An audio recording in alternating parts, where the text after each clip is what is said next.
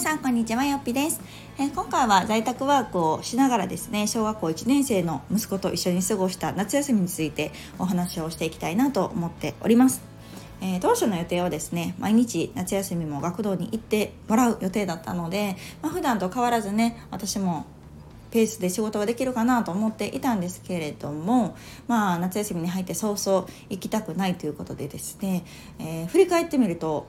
何日だろうほとんど行かなかったですね。5日間ぐらいしかトータルで行ってないと思います。で結局、えー、このコロナの療養が明けてからももう行かないというところで今も毎日ね結局学童に行かず夏休みが終了したっていうような流れになるんですけれども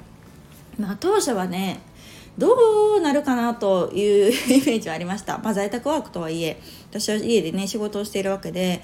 えー、息子がじっとしてられるのか、まあ、じっとというかねその私もミーティングが割と多かったりとかいろんなね企業さんと打ち合わせすることが多いのでその時にうん物音立てずに喋らずに できるのかとか私が仕事してる時も遊んで遊んでかまってかまってみたいにならないかなみたいな感じで懸念はあったんです。で初めの時はねやっぱちょっとありました。うん私がそのミーティング中も今から打ち合わせがあってママお話しするから声出さないでね。っていうことを言ってたら分かったって言うんですけど確かに声は出さないんですけどおもちゃがガチャガチャガチャガチャってなってたりとかあと一人遊びをね結構するんです。さ人形とか戦いごっことかする時の声がもうダダ漏れなんですね。喋ってるつもりはないんですけど一人で「なんとかかんとかあわちゃー」とか言いながら言ってる声が全部漏れてたりとかあとはこうバタバタバタって走って、えー、ロボット掃除機にガンと当たっちゃってロボット掃除機が動き出すみたいなねこんなことはありましたので初めの1週間ぐらいはねおいおいと思ってましたね。別にまあまあ私がね家で仕事してる分にはいいんですけどそのビデオ会議をしてる機会が多いのでその時に限ってなかなかねいろいろこうやらかし始めたりとかちょっと顔を覗いてみたりとか をするんですけどまあそれもね息子もだいぶ慣れてきてもう後半はですねだいぶ分かってきましたね。あ今から1時間はまあまあお話しするんやと思うとゲームしてていいみたいな感じでスマブラをしてるみたいなねスイッチでやってるみたいなことをしててまあ今この時間は何するっていうのをこう決めてからはですね意外とスムーズにできたなという印象です。なので私もこの夏休みじゃあ仕事を思ってたスケジュールでできなかったかというと実は全くなかったんですね。あの全て予定通りにできました。まあもともと夏休みはそこまであの、まあ、講座もね私がやってる講座もお休みをしていて、まあ、次の準備期間にしていたっていうところも、まあ、幸いしたんですけれどもまあ案外できるやんっていうのがこの感想だったんですね。であの当初私が学童に、まあ、このラジオでもお話ししてたかなラジオにあ学童に行くか行かないかみたいなので悩んでたんですね。というのも在宅ワークやったら学童行かんでも行けるんちゃうかなみたいな気持ちもあって、まあ、でも正直しんどいのは夏休みとか冬休みとかのこの長期休暇やなというのがあったのでであればまあ行ってみて、まあ、楽しかったら続けたらいいし、まあ、家やったらやめたらいいしっていうようなイメージで学童に申し込んだんですね。なのでこの夏休みっていうのが一番のまあキーワードだったわけですよ。でも結局この夏休みほとんど学童に行かず家にいてそれが意外と行けたってなるとですねえー、じゃあ普通の平日も行かんでいいんちゃうかなっていうのに私は今気持ちが傾いているっていうような状況です。うん、なのであの働いてたらイコール学童に行かないといけないと思ってたけどでも在宅勤務に関してはなんかそうとは言い切れないなっていうのが今回なんか大きな収穫だったなと思いますね。まあ、これも行ってみてうん、だし、まあ、それこそね子供が楽しんで学童に行くんだったら全然行った方がいいと思うんですけど、まあ、そうではなくって行きたくない。で無理やり行かせるのもやっぱりね違うなと思うのでそこでこうねお母さんが仕事出てるからもう嫌でも何でも行きなさいって言わなくて済んだなっていうのが今回やっぱり一番良かったなと思うし実際にこう家で仕事をしながら子供もいながらっていう生活を毎日ね1ヶ月ちょいぐらいかな、うん、やってみてあ案外いけるやんっていうのを感じたことによって今後のその身の振り方だったりとか子供へのこう学童に対する、うん、どうするのかっていうのの声かけっていうのもだいぶ変わったなっていうふうに、うんうん、感じています。これがどうしてもうんね親の働き方によって子どもの選択肢が選べない狭めてしまうっていうのは、まあ、どうしても心苦しくなってしまうし、まあ、それゆえに仕事を辞めるであったりとか働き方を変えるっていうお母さんたちが多いのもなんかすごく納得だなと思った事案ではありましたのでなんとなくこうね息子はあの保育園はねすごく楽しく問題なく行ってたんですけれども、ま、小学校もね問題なく行ってはいるんですが、まあ、今回学童っていうところのまた新たな地位だったんですね。でまあなんとなく繊細なのかなっていう気はするんです。うん、なので、まあ、いつかね何か環境の変化の時になんかこううまく馴染めなかったりとかしんどい思いをするんじゃないかなみたいなあのイメージもあったので、まあ、今回こういう働き方というかうんをしておいてよかったなっていうのを改めて思うし小学校がね意外とスムーズに馴染んでくれたから私もちょっと油断してたんですけどね学童も楽しく行ってるしって思ってたけどまあまあでもいざこうなった時にこうサポートできる体制にあったっていうのはまあまあ良かったかなと思います。で案外ねこう私自身のこう気持ちが、まあ、学童になんでこう初めはねそうそうやっぱり行けるんやったら行った方がいいなと思ってたしどうにかこう行けるようにと思ってそう先生とも連携取ったりとか学童まで私がね連れて行ってとかっていうのいろんなことを試したんですけど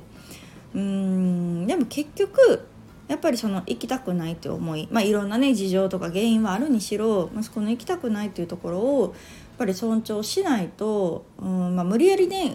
まあ、学校じゃないから学童だから、まあ、生かすもんでもないかなと思ったり。夫とこうお話し合いをする中で何がこう私が引っかかってるのかなって思うとまあ単純にですねこの夏休みの学童代っていうのがめっちゃ高かったんですね ちょっとこう現金の話ですけど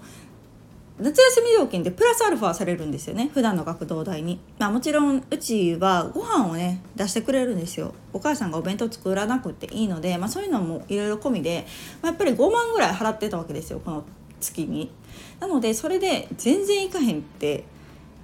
どうなんやっていう気持ちもまあまああったんでしょうね。そうそう。だからこうなるべく行ってほしいとかって思いもあったんですけどでももうなんかある意味そこが私は吹っ切れたというかまあいいわって思ったんですね。まあ別に行かんでもいいわと思ったし、まあ、その行きしぶりをしている時にも「休み」って言って家にいると、まあ、すごくまあ生き生きとというか楽しそうにしているので、まあ、私も振り返ってみると下のね娘が生まれてから息子と2人っきりで過ごすっていう時間がやっぱり減ったなと思うし保育園の時はね夏休みっていうのがなかったからこんなにもべったり1ヶ月以上も息子とだけとずっとこう過ごすっていうこともなかった分なんかすごく新鮮だったんですよねで楽しかったんですよ。で子供を見ながらの在宅ワークって今まではもう絶対無理と思ってたしもうねなんとかその短期間とりあえずの数日はできてもこの1ヶ月以上もするって結構大変なんじゃないかなとか思ってたんですけどやっぱそこは小学生やっぱりちっちゃい時とは違いますね。今下の娘とじゃあ1ヶ月以上在宅ワークしながら見れるかっていうとそれは無理って思うんですけどやっぱ1年生にもなるといろいろこう通じる部分があるし理解できる部分があるし、うん、だから私は意外とできたっていう感覚があるんですよね。できたプラス楽しかったなってむしろ思ってるぐらいでなんか普段はその息子と2人で出かけるっていうこと自体が少なかったからそれができたり2人で図書館行ったりとかねお出かけしたりとかするっていうのがあなんか身軽でもあるしやっぱ下の1歳児を連れてるのとねやっぱ1年生と2人で出かけるのとでは全然、うん、違うしちょっと食べに行くにしてもまあ楽なわけですよ。うんなのであなんかそれが久々にやってみるとあ楽しかったなって 思ったらあもうなんか長期休暇家におっていいんじゃないかななんて、うん、思うんですよね。でももちろんこれは仕事をねフルにパンパン入れてたらそんなこと言える余裕はないんでしょうけど基本的にも私のスタンスはマックスで仕事をしないっていうのは常にあのこれは息子がどうこう関係なくね普段から意識をしていることで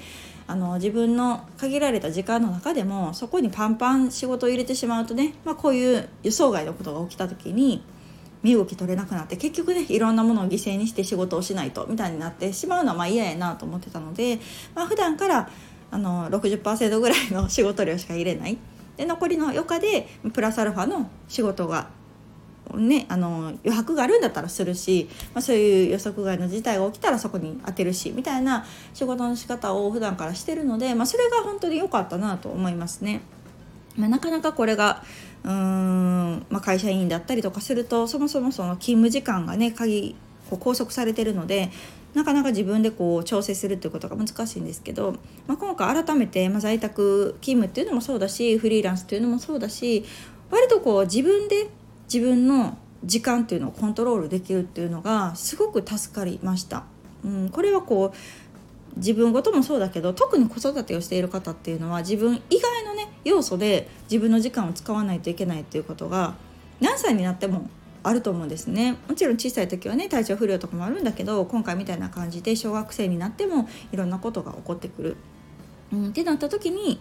自分で自分の時間をコントロールできないとなかなか対応が難しかったんじゃないかなっていうのを今回身をもって、うんうん、感じましたね。なので、まあ、今後まだどうするか決めてなくって夏休みが明けてから行くのかもうやめちゃうのかっていうのは、まあ、息子の判断にねちょっと委ねてみようかなとは思うんですけど、まあ、私の立場としては、まあ、どっちでもいいよっていうのを、まあ、本当にフラットに言えるっていうのがまあなんか良かったかなっていうふうに、うん、感じていますのでただね在宅ワークのメリットなんて言われますけれども、まあ、今回改めて良かったなと思うのは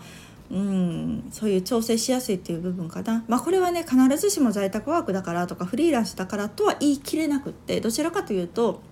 えー、自分でその仕事量っていうのを調整してたっていうところですね。あのマックス入れずにうん、少しゆとりを持つスケジューリングをしてたっていうところが一番功を奏したかなっていうふうには感じておりますので、まあ、これからもですねあんまりパツパツには仕事しないでおこうって思いましたね、まあ、ほどほどに、うん、自分の無理ない程度に本当にこう自分にとって大事なものを大切にしたいものを守るためにどうしたらいいのかっていうようなところでこう逆算思考でね仕事も働き方も考えて考えてねいかないといけないなっていうのを感じた出来事でありましたので本当にこう